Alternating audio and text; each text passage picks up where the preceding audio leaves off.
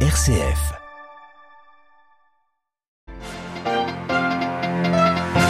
La semaine de prière pour euh, l'unité des chrétiens se termine ce mercredi. Le pape François est en train de célébrer les vêpres. Ce matin, il a partagé le message pour la journée mondiale des missions. Nous y revenons dès le début de ce journal. Les chars allemands Léopard seront finalement livrés à l'Ukraine. Berlin a donné son feu vert, provoquant l'ire de Moscou. Une après-midi agitée au Parlement grec. L'opposition de gauche dépose une motion de censure contre le gouvernement conservateur. Nous retrouverons notre correspondante à Athènes. Et enfin, jamais la violence des gangs n'avait été aussi grande en Haïti. Les Nations Unies appellent au déploiement d'une force internationale sur place. Radio Vatican, le journal, Marine Henriot. Insieme, infatti, il Signore chiede ai suoi Bonsoir, vous l'entendez donc depuis la basilique Saint-Paul hors les murs. Le pape François est en train de célébrer les secondes vêpres de la conversion de Saint-Paul apôtre. Il clôt ainsi la semaine de prière pour l'unité des chrétiens, préparée cette année par des religieux et des laïcs du Minnesota aux États-Unis. Apprenez à faire le bien, recherchez la justice est le thème cette année de cette prière œcuménique. Dans son homélie qui vient tout juste de commencer, le pape François dénonce ceux qui se sentent autorisés par leur foi à soutenir différentes formes de nationalisme obtus et violent. Parmi les fidèles dans la basilique Saint-Paul hors les murs ce soir, le Conseil pan-ukrainien des églises et des organisations religieuses d'Ukraine donc, qui a par ailleurs été reçu ce matin par le pape François. Il n'y a pas d'Ukraine juive, chrétienne, orthodoxe, catholique ou musulmane, l'aura-t-il dit. Il n'y a qu'une seule Ukraine, une mère qui souffre de voir la brutalité infligée à ses enfants. Nous reviendrons donc dès demain matin en détail sur le médi que le pape est en train de prononcer. En attendant, retour sur le message pour la 97e journée mondiale des missions. Il est paru ce mercredi et le Saint-Père propose une méditation autour du récit des disciples d'Emmaüs. Il invite les missionnaires à partir eux aussi avec des cœurs brûlants, les yeux ouverts, les pieds en marche. Adélaïde Patrignani. Dans le récit de Saint Luc, les disciples d'Emmaüs ont le cœur brûlant car habités par la parole de Dieu. La connaissance de l'écriture est importante pour la vie du chrétien et plus encore pour annoncer le Christ, rappelle le pape. Sinon, que transmettons aux autres si ce n'est ses propres idées et projets? Le cœur brûlant aussi car réchauffé par la présence du Seigneur et François d'assurer sa proximité envers tous les missionnaires du monde, en particulier ceux qui traversent une période difficile. Chers amis, écrit-il, le Seigneur ressuscité est toujours avec vous. Il voit votre générosité et vos sacrifices pour la mission d'évangélisation dans les lieux les plus reculés. Les yeux des disciples d'Emmaüs s'ouvrent lors de la fraction du pain, l'occasion de redire l'importance de l'Eucharistie, source et sommet de la mission, selon François, qui insiste aussi sur l'adoration eucharistique. Enfin, le disciple missionnaire témoigne, aujourd'hui plus que jamais, l'humanité blessée par tant d'injustices, de divisions et de guerres a besoin de la bonne nouvelle de la paix et du salut dans le Christ, souligne le pape, qui plaît enfin pour une coopération plus étroite des croyants dans l'œuvre d'évangélisation. Adélaïde Patrignani, la journée mondiale des missions aura lieu le 22 octobre. Pour retrouver ce message ainsi que la célébration des Vêpres en direct, notre site internet vaticannews.va. À la une de l'actualité internationale, l'Ukraine va finalement recevoir des chars lourds de combat allemands, les Léopards. Après des jours de tergiversation, Berlin a donné son autorisation.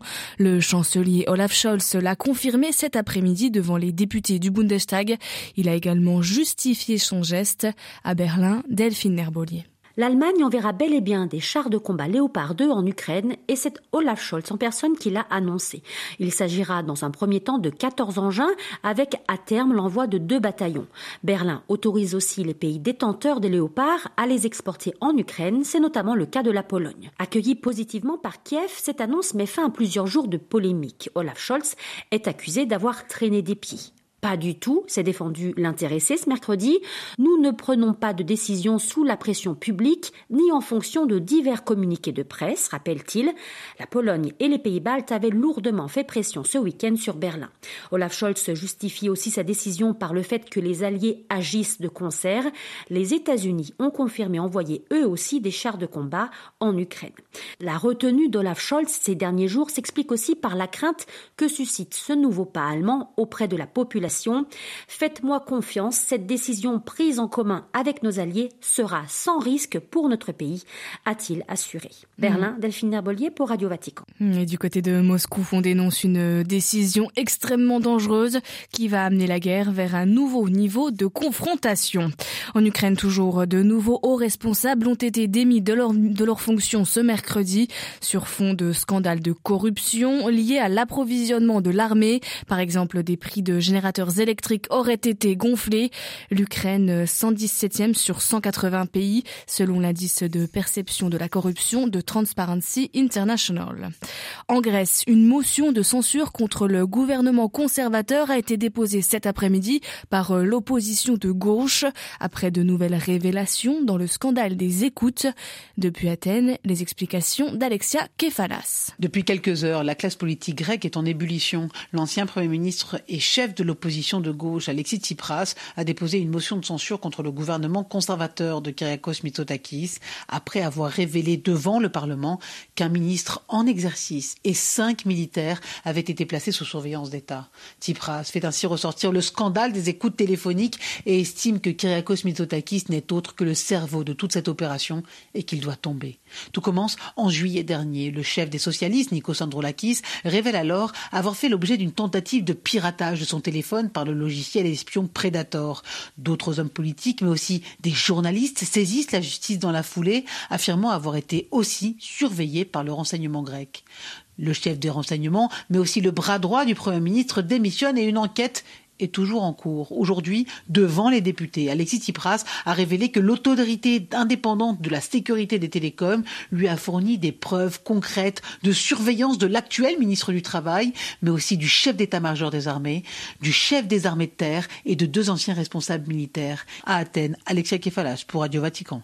La France retirera ses troupes du Burkina Faso d'ici un mois, annonce cet après-midi du ministère des Affaires étrangères. Le Quai d'Orsay qui a été informé officiellement hier par la junte burkinabé. Le Burkina héberge actuellement un contingent de près de 400 forces spéciales françaises. L'enquête sur la double explosion du port de Beyrouth se transforme en bras de fer judiciaire entre le juge et le procureur général. Le juge indépendant Tarek Bitar avait décidé lundi à la surprise générale de reprendre l'enquête en inculpant notamment le procureur général. Eh bien, celui-ci vient d'annoncer son annonce de poursuivre le juge. Toujours plus de violence en Haïti. Les Nations Unies lancent une nouvelle fois l'alerte. La violence des gangs et l'urgence humanitaire ont atteint des niveaux jamais vus depuis des décennies. L'ONU insiste sur l'envoi d'une force internationale. À Fort-de-France, France Emmanuel. Deux chiffres suffisent à comprendre le désarroi de la population haïtienne. Le premier, le nombre de meurtres, 2183 en 2022, un tiers de plus que l'année précédente. Deuxième chiffre, les enlèvements qui ont doublé en 12 mois, 1359, soit une moyenne de 4 par jour. Des données exposées au Conseil de sécurité des Nations Unies par le commissaire de l'Organisation mondiale sur place, des chiffres encore qui démontrent une nouvelle fois l'incapacité des autorités haïtiennes et de la communauté internationale de pouvoir, de savoir, de vouloir agir efficacement à Port-au-Prince. Au cours de cette énième rencontre consacrée à la crise haïtienne et à un pays miné par la violence des gangs armés, il a encore été question d'une force armée spécialisée internationale, de moyens pour enquêter sur la prolifération des armes dans le pays, des discussions sans fin laissant de plus en plus pantois les habitants d'Haïti. Pendant ce temps, le choléra se propage. Et avec une augmentation du prix du panier alimentaire de 63%, près de 5 millions d'Haïtiens Haïtiens sont en situation d'insécurité alimentaire aiguë selon les Nations Unies. Les manifestations au Pérou font déjà fait 46 morts et ne faiblissent pas. Hier, la nouvelle présidente Dina Boluarte a appelé à une trêve. Depuis le 7 décembre et la destitution et l'arrestation de l'ancien président Pedro Castillo, une partie de la population péruvienne manifeste contre le nouveau pouvoir en place et demande des élections législatives. Merci de votre fidélité. L'actualité du Vatican, de l'Église dans le monde et du monde revient demain matin à 8h30. Je vous souhaite à toutes et à tous une très bonne soirée.